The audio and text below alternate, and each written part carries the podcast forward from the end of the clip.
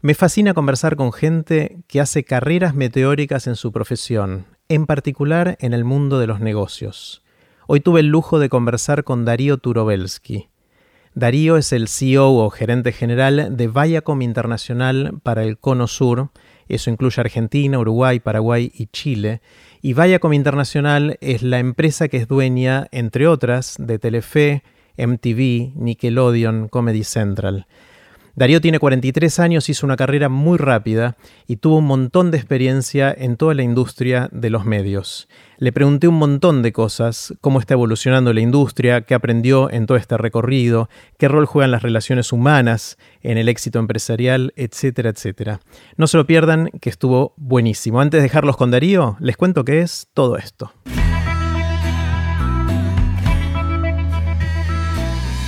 Esto es Aprender de Grandes el podcast donde comparto lo que aprendo mientras intento aprender durante toda la vida y lo que converso con gente que admiro. Antes de dejarlos con la conversación de hoy, les cuento que empezó el seminario Vivan las Ideas que doy en el Instituto Baikal. El objetivo es desarrollar e incorporar ideas y disfrutar más de la vida. Es online todos los sábados de 11 a 12 y media hora de la Argentina y pueden empezar cuando quieran y participar desde cualquier lugar del mundo. Para más información e inscripción, los espero en aprenderdegrandes.com barra vivan las ideas. Ahora sí, los dejo con la conversación de hoy. Puse los links relevantes de la conversación en aprenderdegrandes.com barra Darío Turo. Con ustedes, Darío Turovelsky. Hola Darío. ¿Cómo estás, Jerry? Muy bien, muy bien, bienvenido a Aprender de Grandes. Muchísimas gracias por invitarme. Un placer que estés acá. Y en tu caso, me intriga mucho primero entender bien qué es lo que haces y cómo fue tu recorrido para después hacerte la pregunta de qué aprendiste haciendo eso. Contanos brevemente cuál, cuál fue tu recorrido profesional. Bueno, no sé si nos da el tiempo, pero hace más de 25 años que trabajo, si querés, medios de comunicación. Empecé haciendo gráfica, revistas, producción gráfica, diseño, diagramación, luego en radio, que sé que te, gusta mucho, con un grupo de amigos teníamos nuestro primer programa de radio, produciendo, escribiendo, guionando, locutando, y recién lo primero que empecé a hacer en televisión fue un programa que se llamó Día D, Jorge Lanata, donde después de haber hecho estudios relacionados a medios de comunicación, diseño, etc., yo tenía cierto conocimiento, pero empecé en algo que uno no, no, había estudiado para eso, y era atender los teléfonos. Era atender los teléfonos y decir día de buenas noches. Y ¿Eso para qué? Para, el programa Día de de Jorge Landa. Entonces yo le pasaba los ¿Llamaban los oyentes? Los llamaban los oyentes, yo se los pasaba a Adolfo Castelo y Adolfo Castelo leía los mensajes de la gente. Imagínate que en un momento uno con la iniciativa y con todo lo que uno había aprendido, decís, estoy para un poco más. Entonces ya, yo ya empezaba a llamar a mis familiares y decía, ¿qué, mensaje querés dejar? Y empezamos, empezar a buscar la vuelta. Y de ahí de a poquito empecé asistente de producción, productor, productor periodístico. De ahí pasé eh, a un programa que se llamó Contacto Visual. Fue el primer programa de cine y de el detrás de escena de cine, no sé si te acordás, de Ardo Ferrari. Y ahí hacía de todo, desde cámara, eh, edición, producción, eh, todo lo que se te ocurra en todas las líneas de lo que tiene que ver con la producción de contenidos. Y algo genial, digo, para no alargarlo, el maquillador de la nata era el maquillador de Susana Jiménez. Y un día me dice, Darío, ¿pues no te fijas en Telefe? Parece que están buscando gente de producción. Fui a Telefe, había una fila de esas, de, como de esos castings de Gran Hermano, tres cuadras. Yo dije, esto es para buscar trabajo, para ser asistente de producción. Estuve, pasé los filtros. Bueno, después de varios días, varias semanas, quedamos tres personas, quedé como asistente de producción en Telefe. Y de a poquito fui creciendo, pasando por diversos programas, eh, viajando. Eh, luego me fui a Azul Televisión, que era de los dueños de, del grupo que tenía Telefe. Pasé de ser asistente de producción a productor, productor ejecutivo. Luego Gustavo Yankelevich cuando se va de Telefe en los 90, fin de los 90 abre su propia productora y me llama para hacer un proyecto muy lindo, Popstars, del cual surgió Bandana. Entonces, a partir de ese momento paso a ser la mano derecha de Gustavo Yankelevich en lo que tiene que ver con contenidos, producción.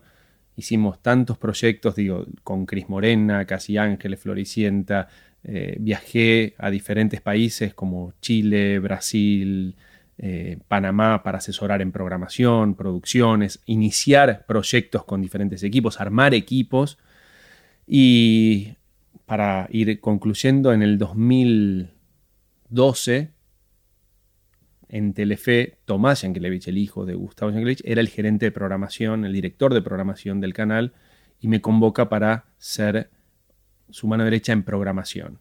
Quedó a cargo de la gerencia de programación de un canal, que era uno de los, tal vez uno de los grandes sueños cuando uno era eh, pequeño y soñaba con ese canal tal vez familiar y ese aspiracional. Y había llegado a un lugar realmente importante, poder generar y proponer los contenidos y armarlos y que después en una cena familiar la gente esté hablando de lo que uno hizo. Y desde 2012 hasta el 2016 fui incorporando cada vez más áreas, em, desde comprar los contenidos del exterior, formatos, eh, producir programas para Susana Jiménez, etc. Y hace tres años y medio una compañía americana, Viacom, compra, adquiere Telefe y en ese momento eh, me promueven como eh, co-CEO de la región para liderar eh, no solo Telefe, sino las marcas que tenía Vaya, como MTV, Comedy Central, Nickelodeon, Paramount Channel. Y junto a mi co-líder, que es Guillermo Campanini, él más dedicado tal vez a la parte más de operaciones, yo más dedicado a la parte de contenidos, con todas las líneas que se te puedan ocurrir, desde la música, lo digital, el cine, la producción, los contenidos, eh, el talento. Cuando decís la región, COSIO de la región, ¿qué es la región? Es, el Cono Sur. Cono, Sur. se refiere a Argentina, Chile, Uruguay, Paraguay, eh, esta, región del sur. Y Ese fue tu puesto en los últimos años y recientemente... recientemente eh, fui promovido como CEO, único CEO de, de esta región. De esta región de Viacom CBS, porque en el medio, en esta industria tan... De, tanta transformación y tan dinámica, eh, hay muchas empresas que se han fusionado. Bueno, Viacom y CBS de Estados Unidos se fusionaron y hoy somos Viacom CBS y hoy soy el CEO, el General Manager de Viacom CBS Conosur. Qué bueno. Buen, resumen. difícil de, resumir. Es, como una vorágine y un dinamismo increíble, no solo en la industria, sino obviamente en tu carrera, que diríamos que fue meteórica o algo así. Pero lo que más me interesa no era tanto eso, sino qué aprendiste haciendo todo eso, que es de lo que se trata de aprender de grandes. ¿Qué aprendiste? Es genial, ¿no? Porque vos decís, tanto trabajo, tanta pasión puesta acá. Creo que obviamente uno aprende de cuestiones muy específicas de la materia, vamos a poner, ¿no? Ahora yo creo que uno aprende, en mi caso aprendí de la vida, mm. aprendí de, de los vínculos, que los vínculos son lo más importante. Aprendí cómo hacer para balancear con un trabajo que a uno le apasiona mucho, balancear con la parte personal sin dejarla lado, porque en el fondo es lo que realmente termina quedando y es lo que importa. Aprendí a divertirme. Creo que uno sigue aprendiendo y eso es lo que más nos gusta, permanente, ser esponja, ¿no? Estar receptivo y abierto permanentemente a, a nuevas ideas, a nuevas nuevas propuestas, nuevas iniciativas. Em, pero aprendí sobre todo eso, a, conocer a la gente, a escuchar, a escuchar. sobre todo los argentinos somos, somos difíciles de, escuchar. Vos vas a una reunión y están todos hablando a la vez. Es difícil poner eh, un punto de concentración y un foco de atención. Eh, escuchar al otro, ponerse en los zapatos del otro. El vínculo humano, ¿no? la relación, la relación entender qué le pasa a la otra persona más allá de cualquier tarea profesional que esté desarrollando. Está buenísimo. Es, eh, típicamente la gente que hace un recorrido largo como el tuyo suele referirse a los vínculos como lo, más importante. Pongámosle un poquito más de carne a eso. ¿Qué, ¿Qué, significa lo de los vínculos y cómo se aprende eso? Porque en general es algo que mucha gente dice, me hubiese gustado saberlo antes y tardé en aprenderlo. ¿Cómo podemos hacer para aprenderlo más rápido? Creo que algo de las relaciones también viene con uno, ¿no? En la forma en que uno fue criado, eh, los valores de tu familia. cómo, cómo eran estos encuentros familiares, cómo se relacionaban con el resto de amigos, de familias, en el colegio, cómo, cómo ha, sido. Pero creo que hay que cultivarlo y generar momentos de espacios de, de conversación, de encuentros. Ahora, en esta nueva posición se me ocurrió, dije, ¿por qué no hacer desayunos? Digo, nosotros somos más de 1500 personas en la compañía. Dije, ¿cómo, ¿cómo hago para estar con toda la gente en el día a día cuando hay una agenda dinámica y bastante compleja? Desayunos, desayunos al azar, random. Llamemos a cualquiera, no sé, que venga uno de utilería, uno de, de ambientación, uno de finanzas, un abogado. Hagamos un desayuno para compartir preguntas, conversaciones, lo que sea. Hagamos un, algo que en Estados Unidos se usa, mucho, que es take to lunch. Tipo, te llevo a, te llevo a almorzar. Cualquiera de la compañía te llevo a almorzar. ¿Haces eso vos personalmente? Eh, digo, no empecé, eso está por hacer, pero digo, tiene que ver con eso, con tener iniciativa para vincularte, escuchar. Yo tengo, digo, tiene que ver mucho con uno y con esta, capacidad que te cuento de abrirte y de ser receptivo y, de, y que no sea una escucha falsa, que realmente sea una escucha y que cuando lo veas a la, veas a la persona un año después, tres meses después, y, le yo te vuelvo a preguntar por tu hijo, decís, ah, pará, este tipo, se este tipo se, acuerda, me escuchó aquella vez. Bueno, yo tengo una, medio un talk que me ayuda mucho. Yo soy muy de memoria visual y eh, gestual. Y en mi agenda, no sé, en tu caso, tal vez dice Jerry Garbulski, la fecha de cumpleaños. Digo, yo sé que a Jerry le gusta tal o cual cosa. Me anoto un par de detalles. Prestas atención a eso. Y soy muy observador de, observador de eso. Y el día de tu cumpleaños tal vez te llega esto decís, pero para este tipo, ¿cómo, se, acuerda, con todas las cosas que tiene? Aprovechas la tecnología, pero porque te importa. Total. Sí, sí. Eh, bueno, hay, hay, muchas cosas que se desprenden de acá. El, no sé por dónde seguir, porque hay como que acá se abren en muchos lados distintos. Una de las cosas, hablando de esto de escuchar, ¿no? Eh, una de las cosas que a mí me preocupa en nuestra sociedad es esto que vos decías, que hablamos todos a la vez, que es muy difícil hacer una escucha de verdad. Y yo creo que en parte la tele tiene la culpa de eso. A ver. Porque los programas de tele, si vos mirás los programas de, de a la noche donde hay alguien, hay un host y hay un anfitrión y hay gente y se pelean y, o sea, hablan todos a la vez. En los programas periodísticos, en la mayoría hablan todos a la vez. Yo lo que trato de hacer acá es de, justamente, yo me quedo callado hasta que vos haces una pausa y trato de preguntar. A veces tengo que hacer un esfuerzo, porque soy argentino y me sale lo otro naturalmente. Me pregunto si la tele no tiene también un rol que jugar en cambiar la cultura general de la escucha, ¿no? ¿Cómo lo ves eso? ¿Tienen una responsabilidad en eso o no? 100%, 100%. Si, si mirás particularmente en nuestros canales, lo que decís, no hay tanto de eso, no hay tanto de eso, de, ese barullo eh, conversacional. Em, yo creo que uno de los grandes objetivos de la televisión, que después si querés hablemos de la televisión, ¿no? Porque hoy hablar de televisión es, hablar de contenidos, creo. Eh, es entretener, entretener e informar. Ahora, después es cómo, ¿no?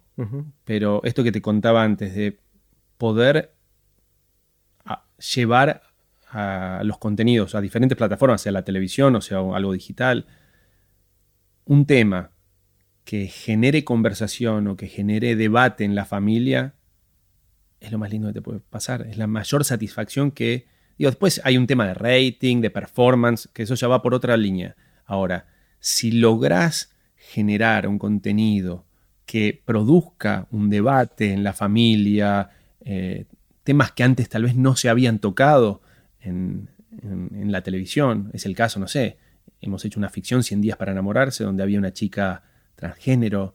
Eh, el año pasado hicimos otra serie que se llamó Pequeña Victoria, donde eran cuatro madres, de las cuales una era el donante de esperma.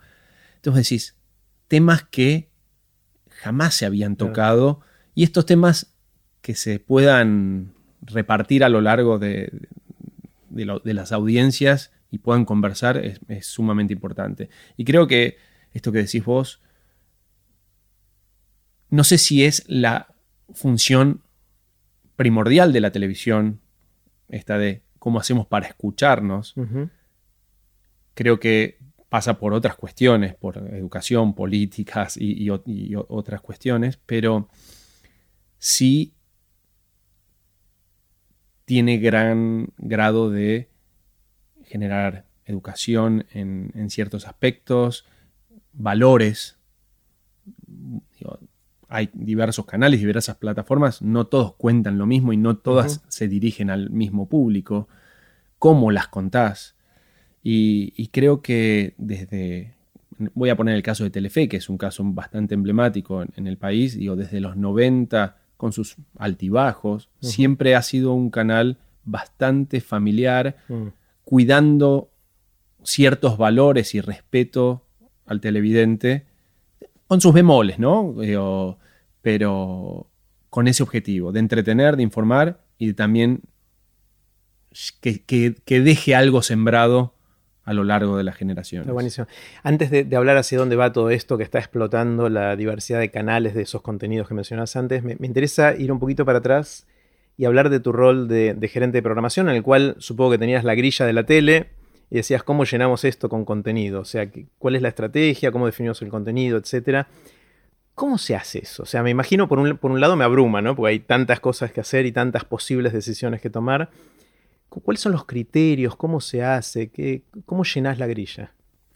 Es, un lindo desafío, es un lindo desafío que obviamente uno podría decir, hay dos bases. Por un lado está las sensaciones y lo que a uno le pasa en la entraña, que creo que eso es el instinto, ¿no? Y por otro lado tenemos los datos duros. Hay datos duros, nosotros hoy día tenemos un equipo de business intelligence o de inteligencias de audiencia, donde nos pasan informes de quién, te está mirando, qué gustos tienen, qué consumen, eh, hacia dónde se van, entonces, con esa información, qué tendencias hay en el mundo aquí, qué es lo que viene, no es solo la tendencia actual, sino qué va a venir de acá a un año o dos años.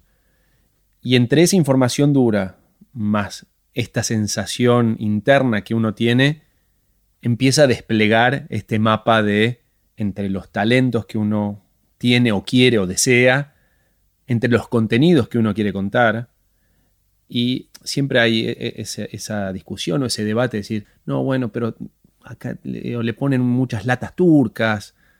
Obviamente me encantaría tener 24 horas de contenido propio nacional. son los, las cosas enlatados, de afuera. Los enlatados, claro, los productos terminados de afuera. Entonces decís, me encantaría tener 24 horas de producción propia. Original. De... No, no tengas dudas que ideas sobran.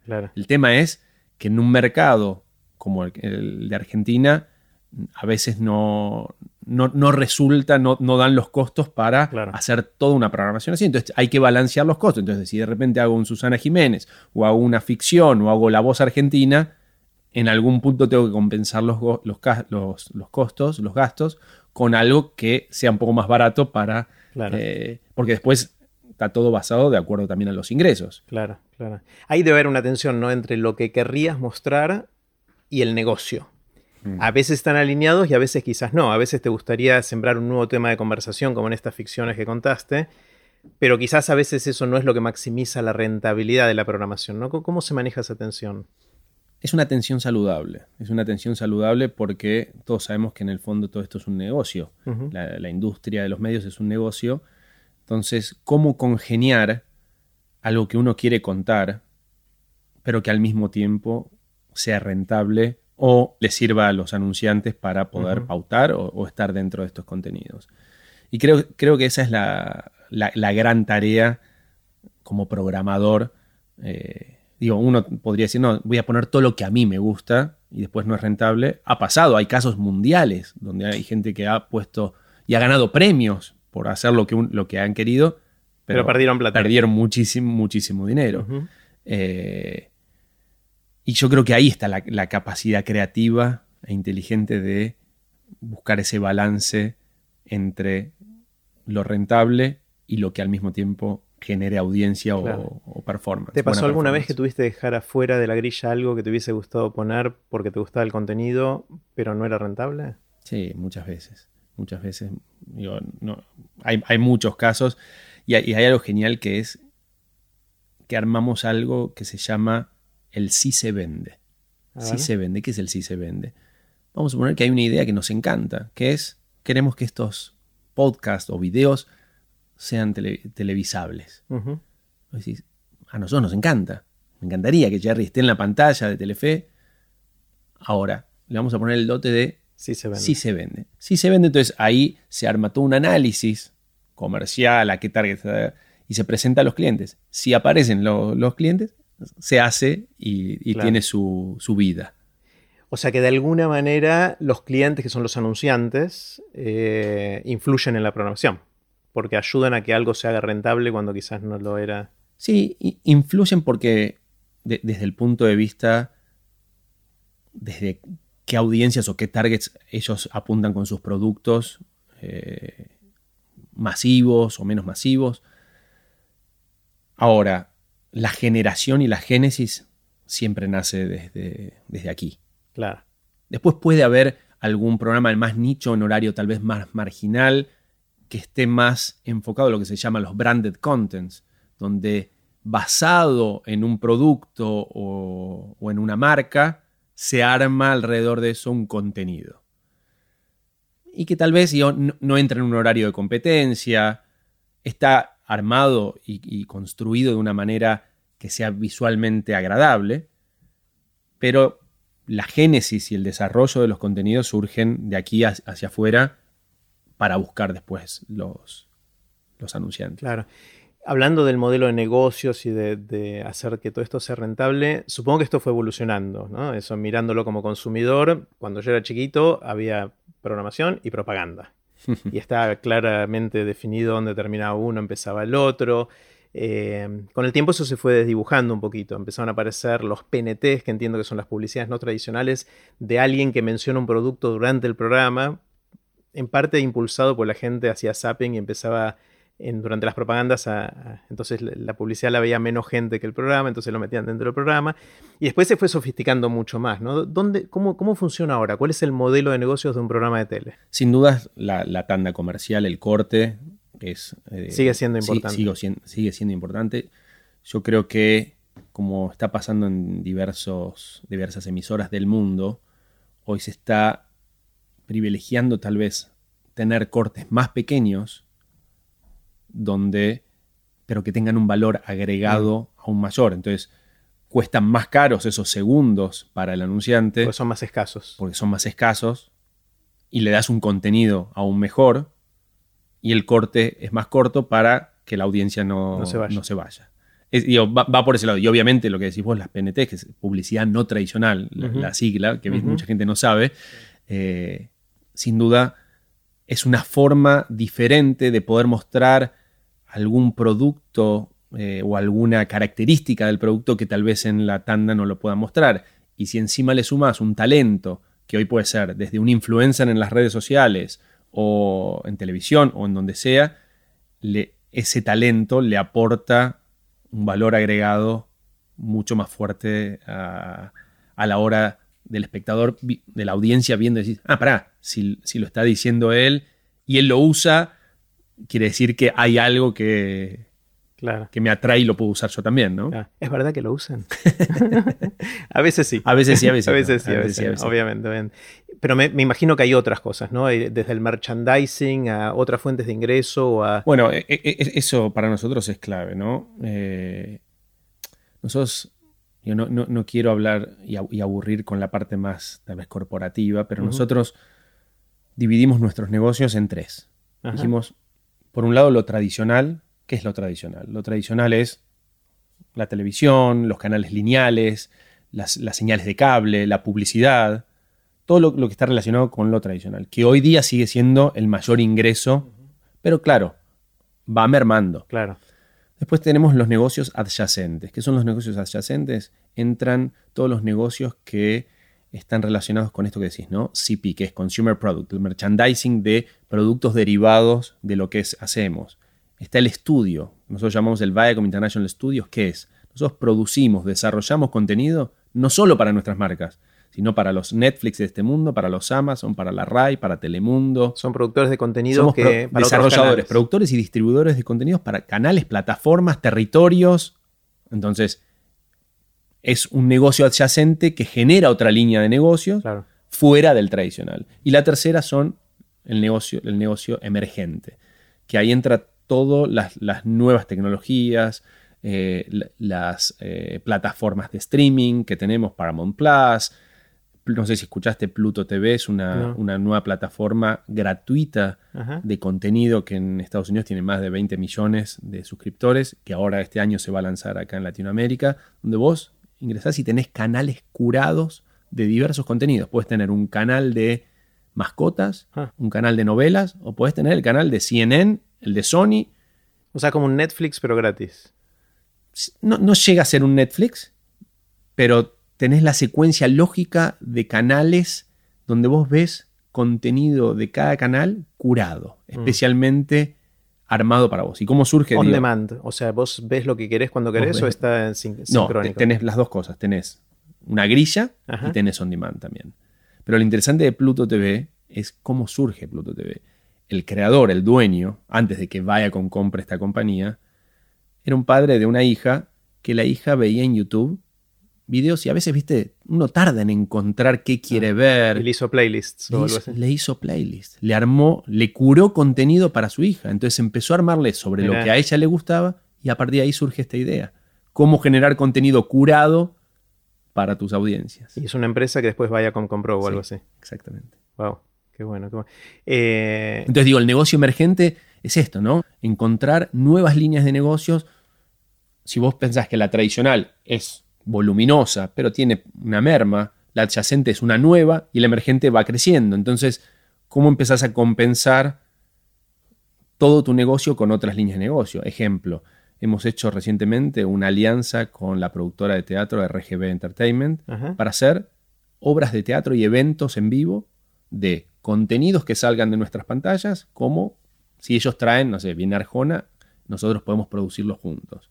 El primer proyecto que vamos a hacer es Casados con Hijos, una serie que viene de, los 2000, ya, ya, te diría que es una serie de culto, se repiten los capítulos y se repiten, conseguimos que todos los talentos, Guillermo Franchella, Florencia Peña, estén dentro de este proyecto y vamos a hacer el año este año, en junio, eh, la obra de teatro. Entonces, es una nueva línea de negocio que tal vez antes no la teníamos dentro del, mapa general y hoy te está generando un nuevo ingreso. Está buenísimo. Me imagino también que eh, con el tiempo se fue redefiniendo la competencia. Yo supongo que en un canal hace 20 o 30 años la competencia eran los otros canales y los otros canales de aire inclusive. Y con el tiempo eso se fue agrandando y ahora, ¿contra quién compiten? ¿Cuál es la competencia? Es divina la pregunta, es divina la pregunta porque, ¿qué es competencia? Competencia es, es el tiempo. Eh, compiten por la atención de la gente. exactamente. Dormir es la, es, la competencia para, para, poder ver algo. Sí, Rick, Hastings de Netflix decía dijo eso, y fue muy criticado también. pero, pero la verdad es esa, o sea, hoy, no sé, ir a un parque, ir a la plaza, es el tiempo que compite contra el tiempo que tenés para poder ver algún contenido. Con la cantidad de plataformas, la cantidad de contenidos que hay para ver, yo, todo es competencia. Claro. Y por otro lado, cuando a veces me preguntan, che, pero Netflix es tu competencia yo digo, ¿sabes qué? En, un punto sí, en otro punto no. ¿Por qué no?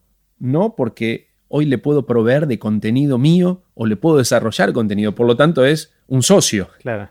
Y sí, tal vez compite cuando hacemos algo similar. Decís, bueno, una serie, hago yo una serie, tal vez hay una competencia. O, competimos tal vez por conseguir al mejor talento. Nosotros nos asociamos ahora, por ejemplo, con Campanella, con Ariel Winograd, con Santiago Segura, para cerrar un first look deal. ¿Qué es un first look deal? Un acuerdo donde viene con ideas, nos propone ideas para poder desarrollarlas para cualquiera, para nosotros o para un tercero, en cualquier país del mundo, en cualquier territorio. Entonces, asociarse con estos talentos te, te abre otro tipo de puertas y otros caminos. Claro. Eh, cuando, cuando el CEO de Netflix dijo esto de que el principal, la principal competencia de Netflix era el sueño, eh, fue muy controvertido porque obviamente uno dice, si el objetivo de Netflix es que dormamos menos, no está bueno eso, porque no es saludable, etc. O sea, quizás ahí cruzó una línea delicada, pero obviamente la atención es el, el recurso más escaso y más valioso que tenemos cada uno de nosotros y por el cual los medios de comunicación, las redes sociales, cualquier cosa que alguien quiera vendernos, en el buen sentido de la palabra, que requiera nuestra atención, está compitiendo por, por eso, ¿no? ¿Viste, Viste que ahora en los celulares, va ahora, en estos celulares inteligentes te aparece tiempo de consumo en pantalla. Claro, y, aplicación por aplicación. Y, vos decís, ¿cuánto tiempo estuve? Es una discusión que tengo con mi mujer. Dice, quiero ver esta semana, a ver cuánto tiempo consumiste. ¿En, cuánto estás vos? Yo te digo ahora en, cuánto estoy yo. Estoy en siete horas y media. ¿Siete horas y media por día? No. Ah, sí, bueno, por semana. Sí, bueno, sí, está bien. Es un promedio semanal. está bien, pero por día, siete. siete horas. Yo estoy en tres y estoy angustiado. Son siete horas y media. Lo que pasa pero es, parte de tu laburo. Eh, hoy es una computadora viviente, ¿no? Que la tenés eh, casi conectada intravenosa. Sí. Ni hablar cuando era gerente de programación que tenía el minuto a minuto y el, rating online. Hoy ya, ya, desconecté. eso es otro de los grandes aprendizajes, poder desconectar de la tecnología. Mencionaste el minuto a minuto. Hay, hay algunos mitos entre los que estamos afuera de, estas empresas respecto al minuto a minuto y toman decisiones con el minuto a minuto en el momento, en, tiempo real. Le dicen, anda una tanda porque estás dando bajo o volvé de la tanda rápido porque pasó no sé qué o no. Te diría que en los programas en vivo y en los noticieros tal vez tienen cierta capacidad para moverte en, algunos parámetros. Sí te puedo contar que cuando yo era productor y fui el manager de las bandanas brasileñas, o sea, yo después de hacer Popstars en Argentina fui a hacer el Popstars en Brasil, me llevé un pequeño equipo y lo hicimos, y después quedé como manager de las bandanas ya que fueron las artistas que más discos vendieron en Brasil, más que Yuya, más que Roberto Carlos. Y me tocó ir a programas de televisión, llevarlas para que canten, para que les hagan una entrevista. Y claro, la idea era, vengan y canten dos temas y la entrevista. Y de repente dice, bueno, canten otro, canten otro, cantamos el disco completo tres veces. El disco completo tres veces. estos programas magazine, tuvimos dos horas y media y era, y, porque el pedido del público estaba relacionado con ese minuto a minuto. Quedaba bien. Que, quedaba bien. Eh, la verdad es que es, algo que discutimos mucho internamente y creo que tiene que ver con la idea inicial de lo que uno quiere. ¿Querés contar esto y lo querés contar de tal manera? Digo, manejarlo así. Después podés moverte con cierto margen, decir, y si anda un poquito mejor, estirá cinco minutos. Ahora, no vamos a estirar una hora de, una entrevista porque, porque esté midiendo bien. La verdad es que vamos más con la concepción de lo que creímos a la hora de, gestar esa idea. ¿Qué rol juega el cine en todo esto? Porque entiendo que producen cine también. ¿Cómo atraviesa? En, qué, ¿En cuál de esas tres áreas está? ¿Es el negocio tradicional, el aledaño o, el, o los nuevos, los emergentes? está? en el adyacente. Básicamente, hace varios años, con la ley de medios, todos los canales tienen por obligación coparticipar, coproducir en ocho películas anuales y al mismo tiempo emitir esas películas. esas películas que obviamente las tenés tres años después, pero digamos, va escalonado, ¿no? Nosotros como, en el caso de Telefe, como emisora argentina, cumplimos esa, ley eh, y entramos, yo teníamos una persona clave que es Axel Kuchevaski, gran conocedor del cine, gran conocedor del mundo del cine y de los talentos, en buscar qué contenidos o qué guiones y qué talentos pueden sumar no solo para cumplir la, cuota de, esta ley, sino también que puedan servir en un futuro para ser emitidas en Telefe y que al mismo tiempo tengan tal vez alguna ventana de distribución más adelante. Ejemplo, Corazón de León, Relatos Salvajes, Secreto de sus Ojos, que también después tengan cierta trayectoria de premios. Eh, recorrido de premios, quiero decir. Y, entra, hoy entra dentro de este mapa dinámico donde vos decís, yo hice un contenido que salió en televisión y ¿qué pasa si hago la película ahora de, este contenido? O al revés, yo hice esta película re loca de Natalia Oreiro. Digo, ¿puedo hacer una serie? Entonces, creo que acá lo importante es los contenidos digo, y ahí vuelvo a algo que, te comentaba antes de la televisión. Ya no podemos pensar la televisión como cuando la veíamos nosotros de más jóvenes, hace 10 años te diría. La televisión es una plataforma más y lo que pasa por ahí es el contenido. No podemos pensar más en, este comportamiento de juntarnos toda la familia a las 8 o 9 de la noche para ver tal o cual programa. Pero si vos le preguntás a mi hijo, ¿vos viste en, en Telefe La Voz Argentina? Nunca. Ahora, ¿sabe quién es el jurado? ¿Sabe quién es el conductor? ¿Sabe quién ganó? Lo ven en las redes sociales. Le llegó por algún lado. Y ese es el contenido. Y creo que ahí, volviendo al minuto a minuto o a la medición, eso creo que es lo que hay que cambiar el chip mental de decir, no hablemos más de rating televisivo. Acá suman los 15 puntos de que hicieron en televisión, más las millones de vistas que tuvo los videos en YouTube, más los miles de comentarios que hubo en las redes sociales. Entonces creo que hay que trabajar y estamos trabajando en cómo tener una medición integral de todas las plataformas. Pero no es lo mismo los 15 puntos en la tele donde vos podés vender publicidad que alguien que te captura la pantalla y pone solo el contenido y no la publicidad en Instagram. Porque ahí vos no capturás valor de eso económico, ¿no? No, bueno, hay algo que por ejemplo YouTube te hace y nosotros trabajamos mucho con YouTube, es un socio estratégico que es si alguien sube algo de un contenido nuestro... Te da vos la... No, claro, exacto. O, lo, dan de baja o lo da el dueño de ese contenido, ¿no? Mm. El ingreso. Eso lo hace YouTube. Instagram no lo está haciendo, ¿no? Mm, no. No, no, sabría. Claro, sí. Creo que no todavía, pero seguramente va a suceder porque es parte de. Pero creo que, ahí está el, kit de la cuestión. ¿Cómo lograr una medición integral? Mm. Porque en el fondo, digo, vuelvo al negocio.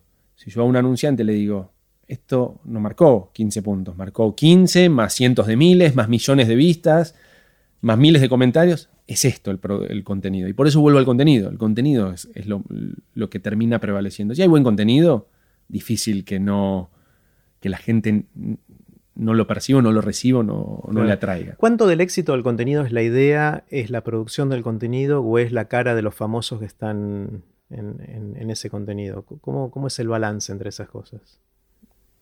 Es un mix, es un mix sin duda, pero el contenido es fundamental. la calidad del contenido. La calidad del contenido, que después con estas variables, qué talentos tenés, qué campaña de marketing hiciste. Ahora puedes hacer una campaña de marketing espectacular. El primer programa lográs que todo ese, esfuerzo que le pusiste a la comunicación, la gente lo vea. Si después el contenido es malo, la gente no, lo ve. Mm. La gente no lo ve.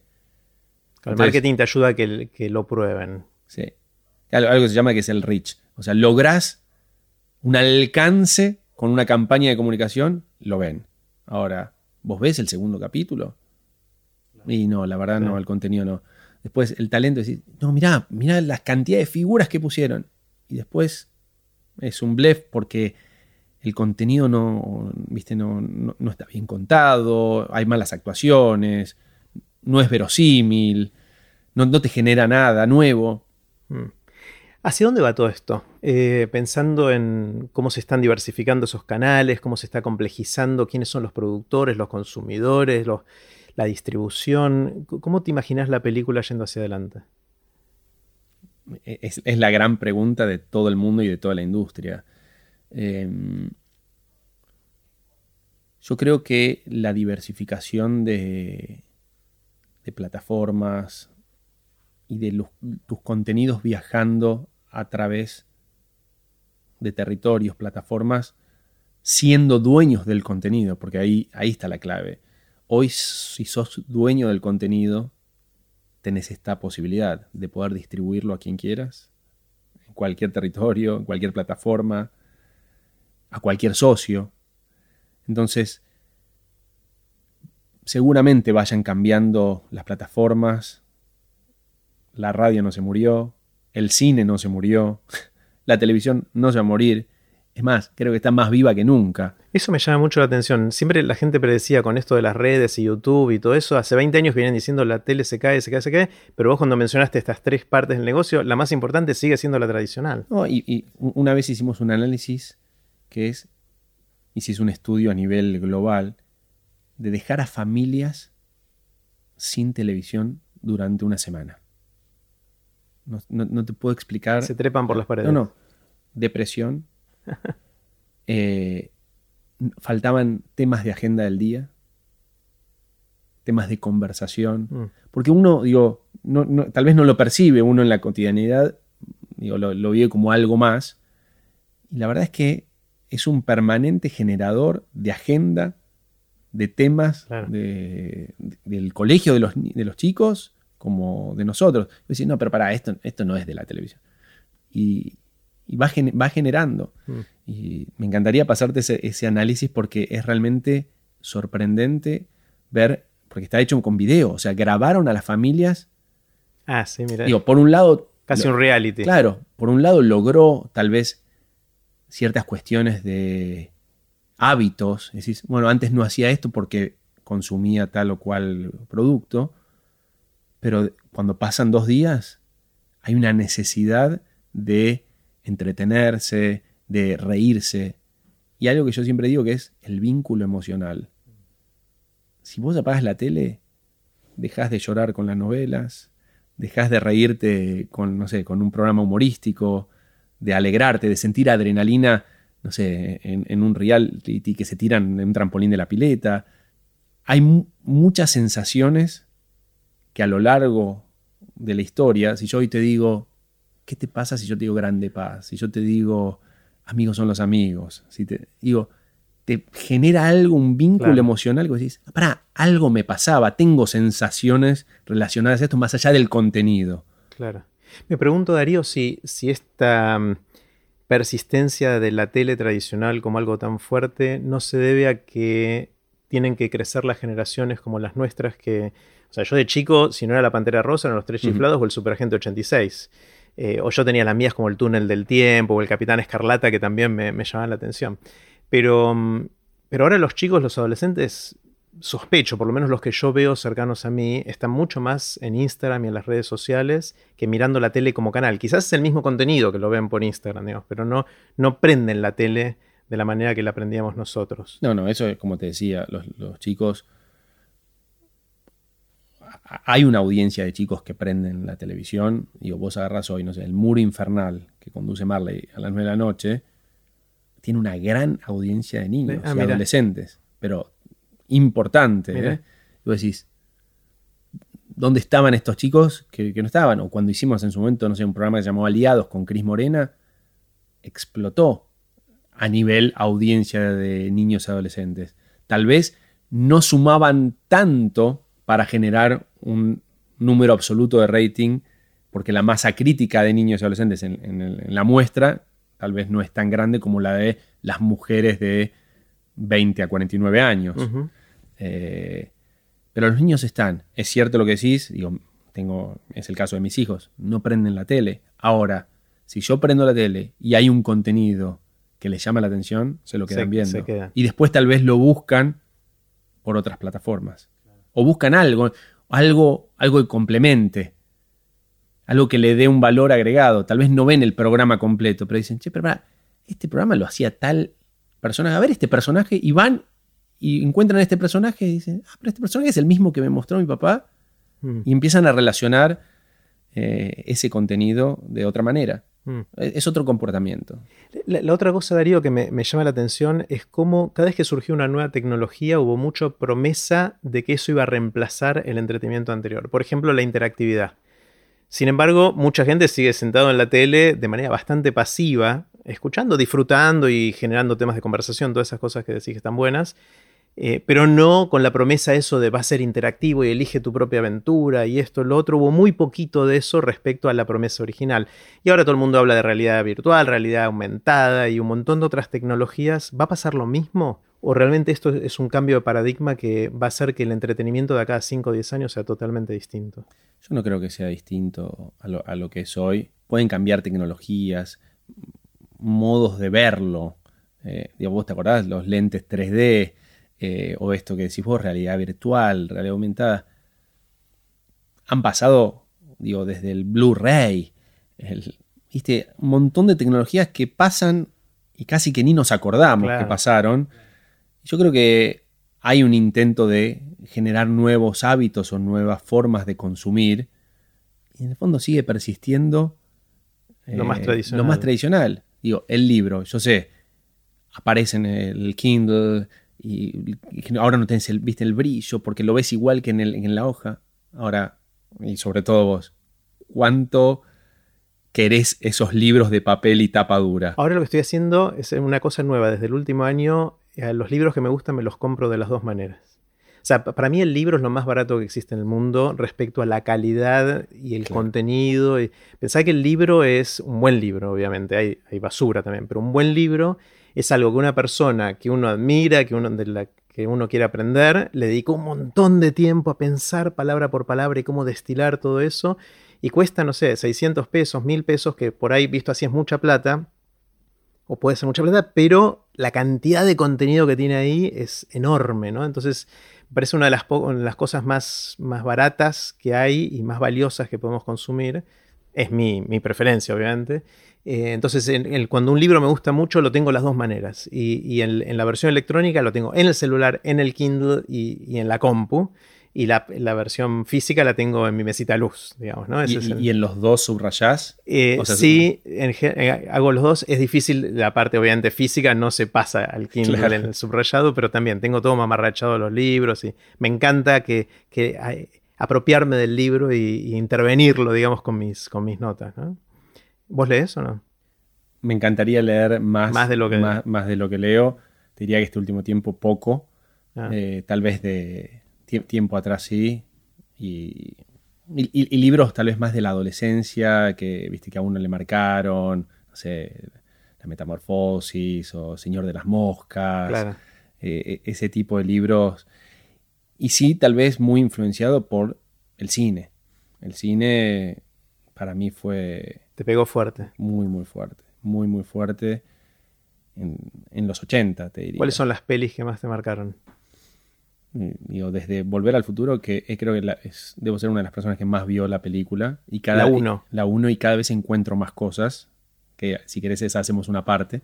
Eh, el Padrino, E.T., Los Goonies, Indiana Jones, 2001 dice en el espacio, Juegos de Guerra, infinidad de películas que uno se fue cultivando, generando,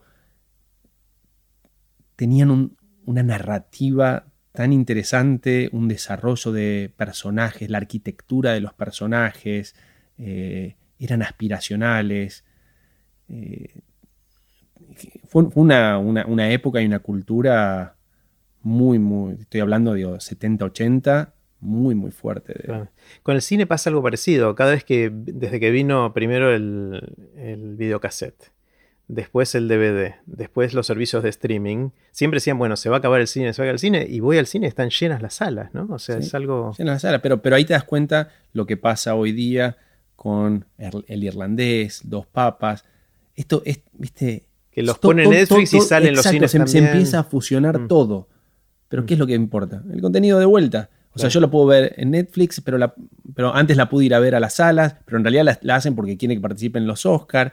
Eh, se empieza, hay un entramado de los contenidos donde cada plataforma tiene su experiencia. No es lo mismo estar en el cine con esa mega pantalla, con ese sonido oscuro. Y que no te levantás ni para ir a agarrar algo de la cocina, la heladera. O, al, que le gusta se come sus pochoclos, al que no le gusta no se los come. Eh, Aparte es más una ocasión social. Hay, algo de decir, voy al cine en general, muy poca gente va sola, la mayoría va acompañado. Y es un programa, o sea, es una salida, lo planeás, sabes que en ese horario están los dos o los tres o los cuatro, los que sean dedicados a ver lo mismo. Es una experiencia. Y mm. creo que si vos me preguntás, ¿a qué nos dedicamos? A armar experiencias para diferentes públicos. Mm. Y digo, nosotros juntos, digo, yo participé, fui alumno del, mundo, de, las, ideas, y me acuerdo, y siempre lo digo, que es, ¿qué le hace sentir al otro? Claro. ¿Qué le hace sentir al otro? Después, todo el medio es ruido. Mm. El medio, todo lo que hablas, eh, esto que decimos de las conversaciones, todo es ruido. Ahora, ¿qué le hiciste sentir? Le hiciste reír, llorar, le generaste una emoción, le pusiste la piel de gallina. Es lo que, es lo que queda de acá en adelante. Y a mí ET me, generó eso, o el padrino. Claro, claro. Ah, es, fantástico. Eh, a mí me impactaron muchas películas, me impactó muchos programas de tele de chico y ahora me está impactando esta proliferación de estímulos que no sé para dónde, para dónde agarrar. ¿Cómo haces vos para manejar tu tiempo? ¿Cómo, cómo lo administras? Qué difícil pregunta. En, e, en esto que te dije al principio de balancear con la vida personal, cada vez intento más balancear para el lado de la familia que para el lado del trabajo. No, yo creo que no hubiese podido llegar donde estoy hoy si no estuviese dado por la pasión con que uno hace las cosas y cómo uno disfruta. El primer día que la pase mal, no estoy más en, en esta industria. Ahora, el tiempo, decís, ¿cómo lo, cómo lo balanceo? E, es, difícil porque si te, digo que siete horas paso con, un celular, decís, ¿vale más la cantidad de tiempo o la calidad del tiempo? Entonces, en el momento que estoy con mis hijos, por ejemplo, o con mi mujer o con mi familia, digo, ¿cómo hago para optimizar y eficientizar ese tiempo que sea, que sea más valioso y que sea de calidad? Por más que sea menor en cantidad de horas. Entonces yo creo que ahí es donde uno empieza a decir, le estoy dando atención a esto, le pongo mi esfuerzo a esto. Y después están las cosas cotidianas que, ¿viste? cuando uno corta durante un tiempo, decís, uy, ahora puedo hacer todo lo que no podía hacer, ir al dentista. Eh, y uno, uno, es una máquina que necesita sus arreglos también, ¿no? ¿Viste? Hacer ejercicio, eh, hacerse sus chequeos médicos y hay que, hay que meterlo todo dentro de la agenda. Eh, es difícil em, y a mí me cuesta también un montón, por eso trato de, buscar eh, otras maneras de, hacerlo, em, inspirándome en cómo vos y otros pueden, pueden hacerlo. Una de las cosas que, que me gusta es em, o lo que quiero hacer con vos y con todos es un, lo llamo el bombardeo de preguntas. Te voy a hacer preguntas cortitas. Eh, las preguntas son cortitas, vos tomate el tiempo que quieras para, responder.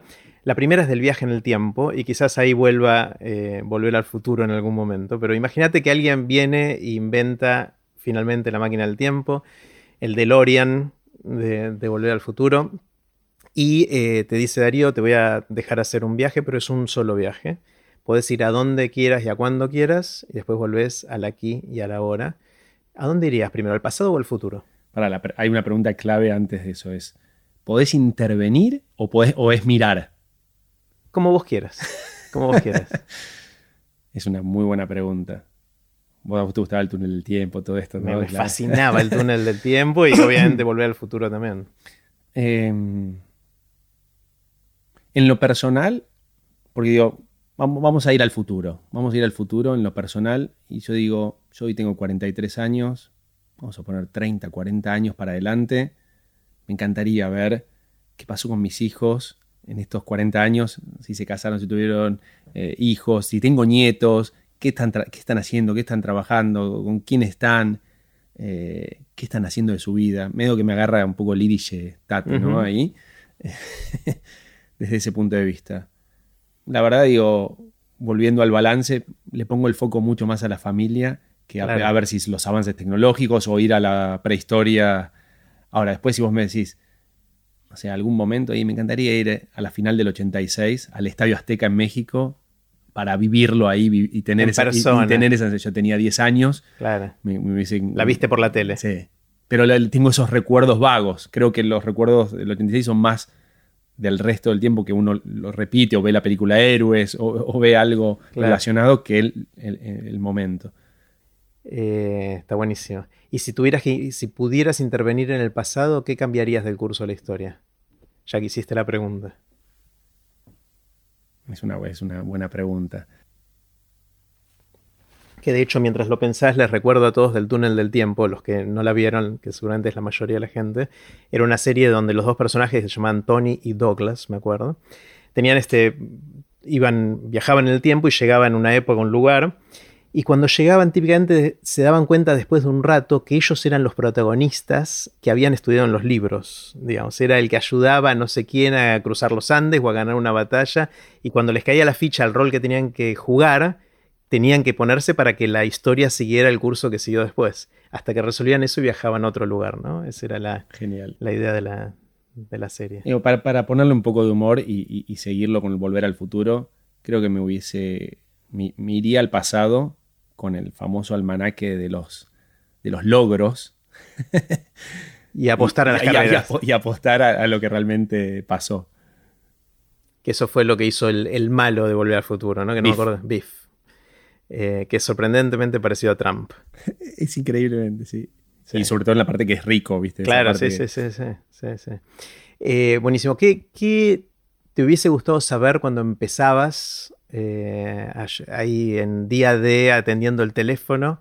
Que hoy sabes, pero que en ese momento no, sabría, no sabías. Si pudieras hablarle al Darío de los 20 años, ¿qué le dirías? Me hubiese gustado que, que me acompañen más, haber tenido un, o sea, yo haber sido tal vez el mentor mío, Ajá. ¿no? Creo que los mentores para mí son, son fundamentales. Y esto que te contaba antes, ¿no? Aprender a escuchar, a ponerse en los zapatos del otro, eh, el tema de la resiliencia, eh, cómo encontrar el valor agregado o la cosa valiosa en, en, cada cosa que hacemos, en tener memoria de lo que pasó y de dónde uno viene. Eran cosas que a los 20 años sentís que no tenías mucho que... No. Uno, uno, avanza y va a una velocidad y cree que, que, es dueño del mundo mm. y, y, avanza. Entonces, hoy decís, yo siempre le digo a los equipos, recuerden dónde estábamos el año pasado. Recuerdo, porque a veces uno toma, como se dice en inglés, for granted, tipo... Da por sentado. Da por sentado cuestiones, digo, sean materiales como cuestiones de tecnología que antes tal vez no, ni las teníamos ni nos percatábamos y hoy las tomás como algo muy, muy fácil, no sé, desde pedirte un Uber o, tener el celular si estás en el medio de la ruta y te pasa algo, decís, ¿cómo hacías antes? Si, ¿Con quién te comunicabas? Tenías que ir caminando hasta un teléfono una estación de servicio. Yo me acuerdo cuando quedaba con amigos para ir al cine, quedábamos en la esquina de Callao y Santa Fe a tal hora famoso lugar de encuentro. Vamos ahí, y si uno tardaba, se retrasaba y llegaba 20 minutos más tarde, tenías que esperarlo con la incertidumbre si iba a venir, no iba a venir. Y a veces llamabas a la casa. Disco, tenías que ir a la casa tenías que a la madre. Claro, tenías que ir a buscar primero un teléfono público, tener la, ficha para, poder pero, llamar. Pero creo que eso, ¿no? Poder tener memoria y percibir de dónde venís y qué tuviste hace un año. Claro. a veces uno no celebra o no festeja cosas chiquitas. Mm. Y eso me parece que está bueno en la vida y en, en el trabajo. Entonces decís, che, para, celebremos que, más allá de cumpleaños o cualquier cosa, hoy logramos esto. Mm. ¿Pero qué logramos? No, mira, tenemos un equipo, digo, agradecer, ser agradecido, eh, valorar las cosas, tener memoria desde donde, de donde uno viene. Me parece que eso es algo que hay que inculcar e incentivar a los Darío de, 18, 19 años. Está buenísimo. Eh, Darío, ¿hay algo en que hayas cambiado de opinión que pensabas que la cosa iba por acá y dijiste, mm, no, en realidad va para allá? ¿En qué cambiaste de opinión? A lo largo del tiempo, ¿no? Puede ser algo mm. reciente o más viejo. Cambiar de opinión. No, sí, sí cambié de opinión que creía que todo pasaba por el celular. Y esas resoluciones de, fines de, fin de año, donde dije, a partir de este año no hay más celular en, las comidas, en las mm. cenas de casa. Dije, vamos a buscar otra, otra, existe otra cosa, hay un cambio de opinión. Eh, tal, tal, vez no es sobre un tema en particular, pero es una forma de, de accionar ante determinados hábitos.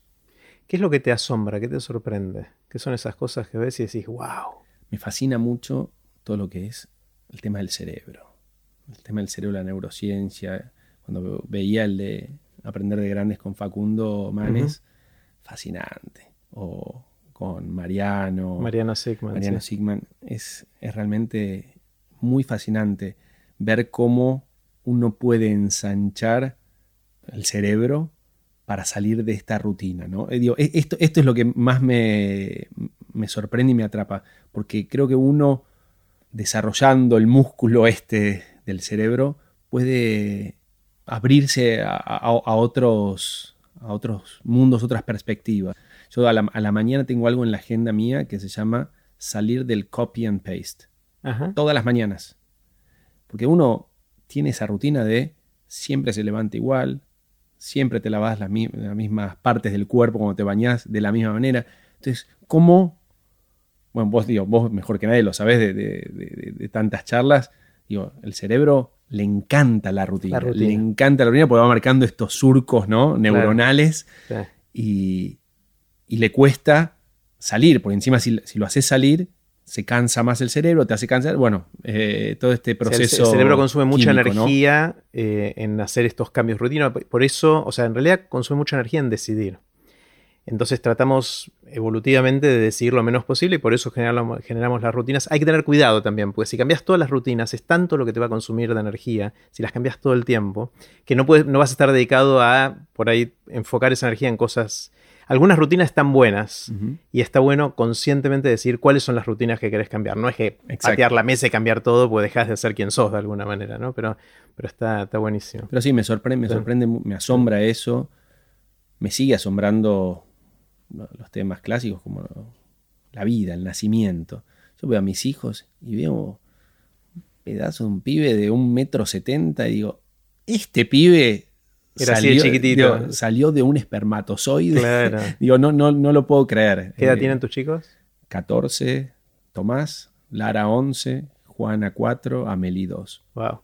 Tengo todo, tengo todos los rangos. Todo el rango. El pañal con caca hasta el Fortnite. Claro. con todos los líos de la adolescencia. La, la adolescencia. Sí, sí, sí, ¿Tenés, Darío, alguna habilidad inútil? Miles. Contame una. Digo, o mover las orejas, la nariz. A ver, a ver, mover la, oreja.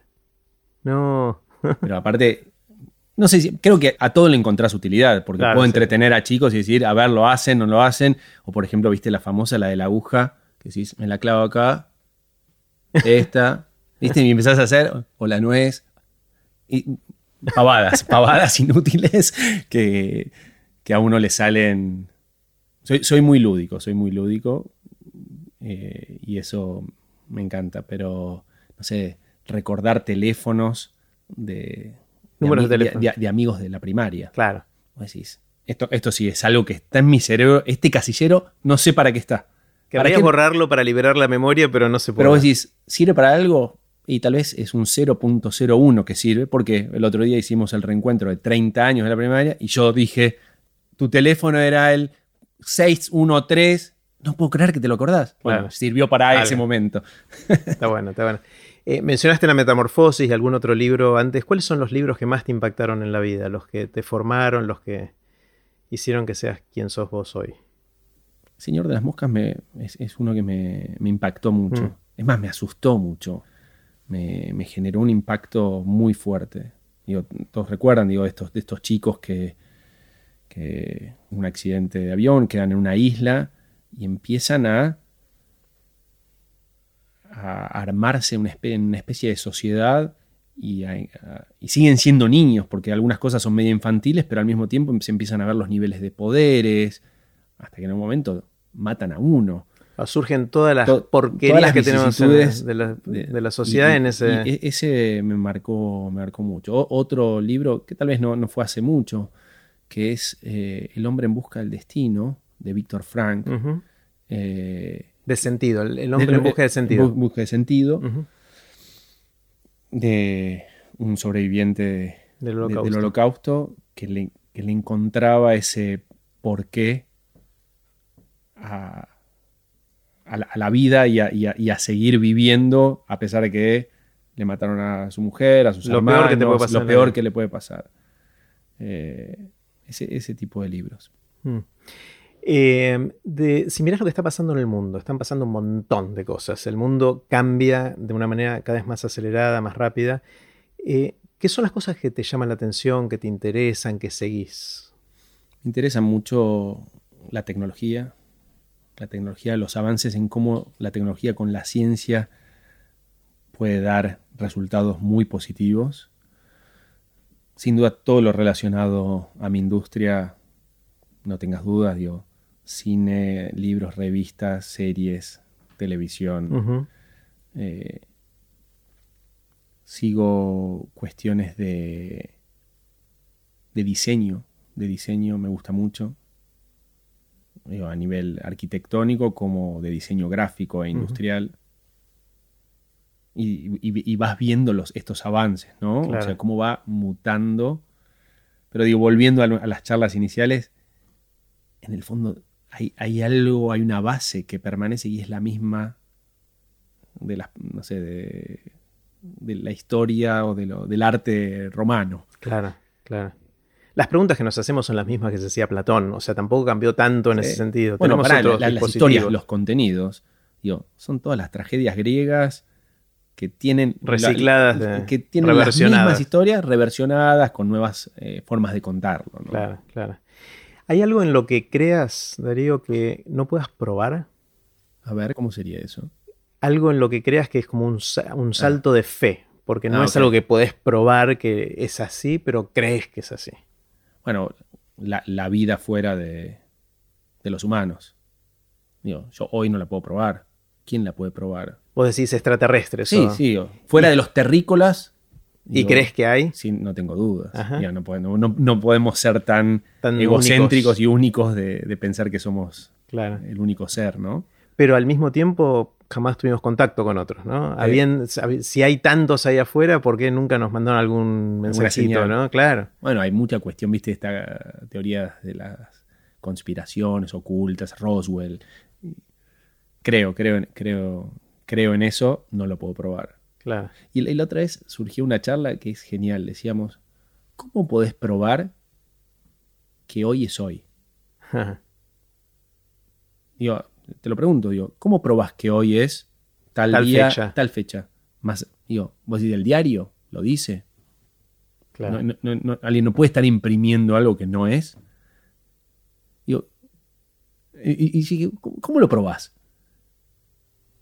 Al, fin, eh, al fin y al cabo es una convención llamar hoy tal día, ¿no? Ese, sí, sí, sí. Está bueno.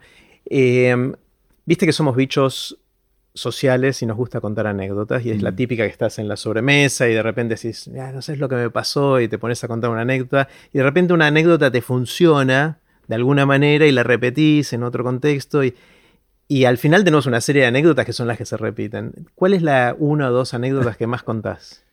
Hay una genial que es, me tocó, gracias a Dios, ir a producir los Oscar para Argentina y siendo fanático del cine, fanático de los talentos, de recordar los nombres de todos, dije, yo, no, yo tengo que conseguir, te estoy hablando año 1999, 2000. hace 20 no había celular. Y si había, había ese bodoque, ¿no? Cámara de foto, rollo. Decís, me tengo que sacar fotos con estos artistas. Y no es de Cholulo, tiene que ver con ese aspiracional que uno tenía y veía a estos actores. Y, tengo varias del Oscar, del Oscar. Desde tener el chocolate del Oscar. De la... Después de los Oscar hay una fiesta de los Oscar, que es al lado del, lugar del, evento, donde van todos los nominados y los ganadores, y los productores y demás. Y hay una comida. Y ese chocolate en forma de Oscar hoy está en el freezer de mi vieja. Lo tenés hace 20 años. Yo me lo traje. Primero que me metí en la fiesta de los Oscar, cosa que no podía, pero esto fue antes del 2001, del atentado, con lo cual los sistemas de seguridad eran bastante más fáciles. Y yo, ¿cómo entré a esta fiesta de, los Oscar? Obviamente yo tenía mi smoking, porque tenés que estar de smoking, y entré en la fila hacia la fiesta, pero necesitabas tener o el pin o la entrada, y había una pareja de personas que eran más bajitas, y yo entré atrás, bastante alto, medio apoyándole los brazos, y estaban los de seguridad, y yo les hago como diciendo, yo, soy, el, guardaespaldas, Sí, me hizo así. Y entré a la fiesta y después me senté en la mesa con Catherine Zeta Jones y Michael Douglas. Eh, estuve eh, brindando con eh, Steven Spielberg y Russell Crowe que habían ganado por, Gladiador. Anécdotas geniales. Y esta, volviendo a lo de las fotos, es un amigo mío que, que vive en Los Ángeles me dice, ¿vos querés ver a los artistas? Tenés que ir a la misma puerta por donde entran de la alfombra roja muchos se van por ahí caminando con su Oscar ganado y se vuelven a ir a su limusín. Dicho y hecho, fui y la primera que sale es Angelina Jolie, que estaba en su época Dark, que había ganado por Inocencia Interrumpida. Y le digo, Angelina, ¿nos podemos, digo, ¿nos podemos sacar una foto? Me dice, bueno, dale, pero no me tenés el Oscar que me pesa. Entonces, yo le agarro el Oscar y ella, digo, me apoya su brazo, su mano en mi pecho y alguien nos saca la foto porque era con rollo, no había selfie, no existía la palabra selfie. Y me fui con esa imagen y hay algo que, pasa hoy día que es, viste, en las redes sociales hay algo que se llama en Instagram que se llama el TBT. No sé si no, se llama Throwback Thursday. Que es mostrar una foto de todos los jueves. Tenés que mostrar una foto tuya nostálgica, retro, que puede ser en cualquier ámbito. Y yo estoy poniendo mis fotos TBT con de los celebrities, celebrities de, los Oscars. La tenés entonces la, de Angela, la, vamos a buscar en, en Darío Turo. Darío Turo en, Instagram. está, está, buenísimo, está buenísimo. Una de las cosas que a mí me fascina es entender cómo surge la pasión. La pasión que cada uno de nosotros tenemos ahora, cómo surgió en el pasado. Empezaste a contar un poquito con, el cine y con las cosas que vos veías, pero ¿a, qué le atribuís tu pasión? ¿De dónde surge si mirás para atrás? Hay un punto de inflexión. Bueno, mis padres también, digo, fanáticos del cine, del arte, de la música. Yo de chico escuchaba todo tipo de música, bien ecléctico, eh, desde Queen, música clásica, jazz, Elvis Presley. Pero, digo, hijo de padres separados, mi papá toda su vida vivió en Brasil, pero cada vez que venía eran esas semanas inolvidables. ¿Y a dónde íbamos? Yo tenía ocho años, mm. nueve años, la Valle Florida. Digo, no tiene nada que ver con lo que soy claro. para los que pasan por ahí. Eran los cines, era el lugar de los cines. Era Broadway. Claro. Era las luces, los restaurantes, un cine al lado del otro. ¿Y qué hacíamos con mi papá? Entramos a las 2 de la tarde a un cine, salíamos, cruzábamos, íbamos a otro cine, cruzábamos, íbamos a otro. En el medio íbamos a los restaurantes a sentir el olor de las parrillas para que nos empiece a dar hambre. para abrir el apetito. Para abrir el apetito y nos metíamos en otro cine. Y podían pasar un sábado que vimos entre 3 y 5 películas y permanentemente cultivar esta, esta sensación de esos mundos fantasiosos de, cada una de, de, las películas. Bueno, ¿había cine continuado todavía o no?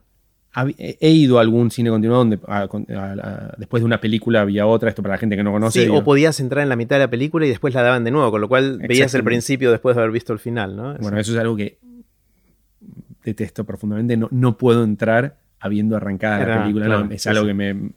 Para mí, no sé, mi mujer me dice nada, no pasa nada. No, no. No, no, no, no, podés. No, hay chance. Ah, a veces la película, la mejor escena es la primera. ¿Viste que... No, si no, no entendés. O sea, te podés perder algo importante en, eh, en el. Pero yo, creo que esa pasión surgió ahí.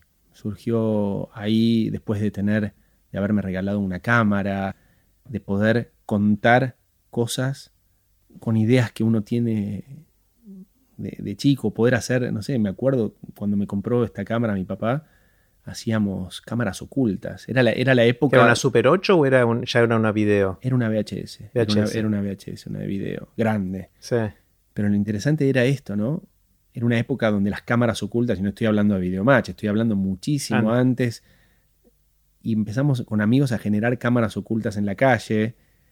Y, y esta pasión donde vos decís, pucha, puedo contar cosas, me divierte eh, y encima puedo hacer disfrutar a otros de lo que estoy haciendo y ahí empezó el camino.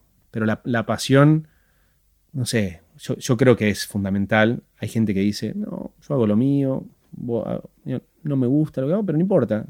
Uno cobro mi sueldo. Y no, digo, no está mal, ¿eh? son, son formas diferentes. Eh, yo siempre digo, sin pasión, difícil de llegar a donde te propongas. Claro. Eh, y ahí va la, la repregunta de esto, que es cómo hacer para ayudar a otros a desarrollar su pasión o a reconocerla cuando ya la tienen, y en particular en tu rol de padre, pero en general para gente de todas las edades. ¿Cómo hacemos para ayudar a que alguien encuentre una pasión y la desarrolle? Porque obviamente, como vos decís, una vez que la tenés, todo lo demás sucede, ¿no? Terminás aprendiendo, haciendo, disfrutando, contagiando la pasión, te va bien y si no la tenés la pasión, es todo lo contrario, ¿no? Entonces pareciera que ahí está uno de los secretos. ¿Cómo hacemos para ayudar a otros con esto? Creo que tiene que haber momentos de conversación de mostrar el mundo, o sea, hay que abrir las puertas del mundo a, los chicos. Digo, y hablar de todo.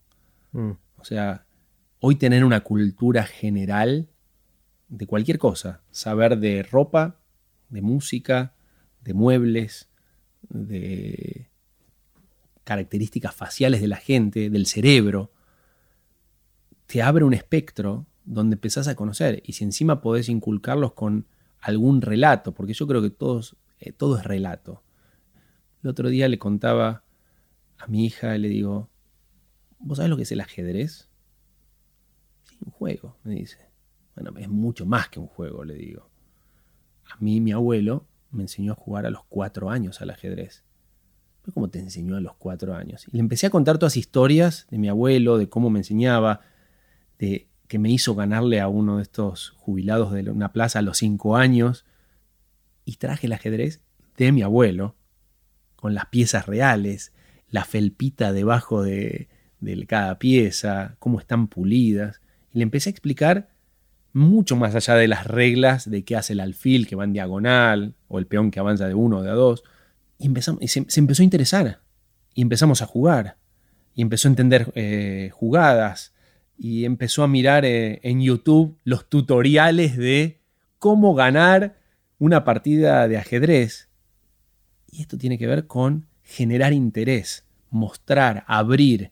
Obviamente tienen que ser receptivos y esponjas, ¿no? Para, para poder absorber todos estos conocimientos. Y los chicos son esponjas del mundo. Entonces, digo, los llevas a, pasear a algún lugar, poder contarle la historia de un árbol. o mi hija a veces me dice, ¿para cuándo volvemos a ir al Museo de Bellas Artes? Mi hija me dice, el Museo de Bellas Artes.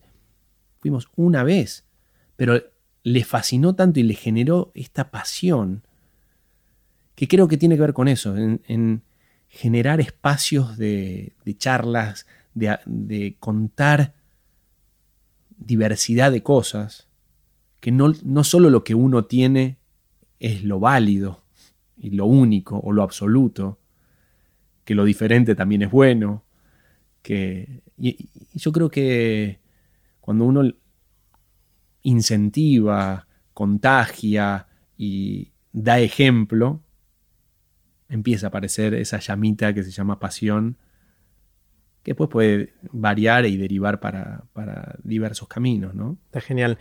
Yo no soy de consumir mucho material audiovisual, eh, por lo menos no en los canales tradicionales. Eh, no, casi no prendo la tele. De vez en cuando en alguno de los servicios de streaming veo alguna serie o alguna peli, pero no miro tele en el sentido tradicional. Eh, si quisiera ver una cosa de las que producen en todas las señales que tienen, ¿cuál me recomendas? ¿Qué miro? Algo que te guste a vos. Sí, a mí. Una recomendación personalizada, quiero. Personalizada. Te diría que veas. Hay, una compañía que compramos que se llama Porta dos Fundos. Es una compañía brasileña que son el canal número uno de comedia en YouTube. Ajá. ¿En portugués o en.? Es en portugués, pero lo tenés con subtítulos. y seguramente alguna vez por WhatsApp recibiste estos cortos. Puede ser. Son una genialidad. Buscarlo en portados fundos, te puedes meter. Hoy día estamos haciendo short form, que son contenidos cortos, series, películas. Y lo, genial de esto es que esta, generamos una franquicia de portados fundos. Lanzamos el año pasado la franquicia en México y generó una locura. Por ejemplo, un video, 40 millones de vistas en solo tres meses. Y creo que tiene, digo, yo sé que te gusta el humor y en, esta, en este poco tiempo que tenés de, ver, cosas de, consumir, tal vez encontrás estos sketches eh, cortos que después contame, vas a ver. hay, desde los parodias bíblicas, eh, donde de repente tenés a Jesús, María Magdalena, hablando de cómo fue concebido Jesús. de repente cosas eh, disparatadas. ¿Y esto dónde lo encuentro? ¿En YouTube? O dónde lo... puedes ver en YouTube, en, el, sitio de Porta Fundos, y ojalá próximamente exista el Porta Fundos argentino. ¿Que sería, va a ser una señal de cable? Una no, no, no. Ah, o el YouTube. Con, contenido, ah, contenido con, local. Con, artistas. Genial. Eh, basados en los guiones de afuera para cualquier plataforma de acá. Me encanta. Bueno, Darío, gracias. Me encantó conversar. Aprendí un montón de una industria que no conozco nada y, de tu experiencia y tu sabiduría después de tanto tiempo. Así que gracias. Muchas gracias, Jerry. La verdad, un placer enorme aprender de grandes. Así terminó la conversación que tuvimos con Darío Turovelsky. Puse los links relevantes en aprenderdegrandes.com barra Darío Turo. Espero que les haya gustado tanto como a mí. Recuerden que pueden suscribirse para no perderse ningún episodio de Aprender de Grandes en aprenderdegrandes.com. Los espero en el próximo episodio de Aprender de Grandes, cuando les cuente lo que aprendo en mis intentos por seguir aprendiendo durante toda la vida y en las conversaciones que tengo con gente que admiro. Chau.